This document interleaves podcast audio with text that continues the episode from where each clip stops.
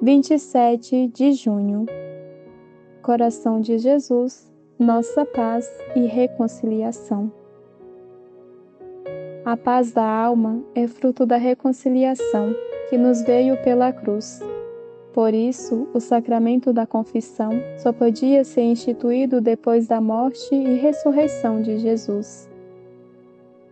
Este sacramento da paz e reconciliação foi o presente de Páscoa do coração de Jesus aos apóstolos e a todos nós. Foi a garantia de sua ressurreição, de sua presença vitoriosa. No meio dos apóstolos, com as mãos cheias de dons, deu-nos o maior deles, a paz com Deus, fruto do amor.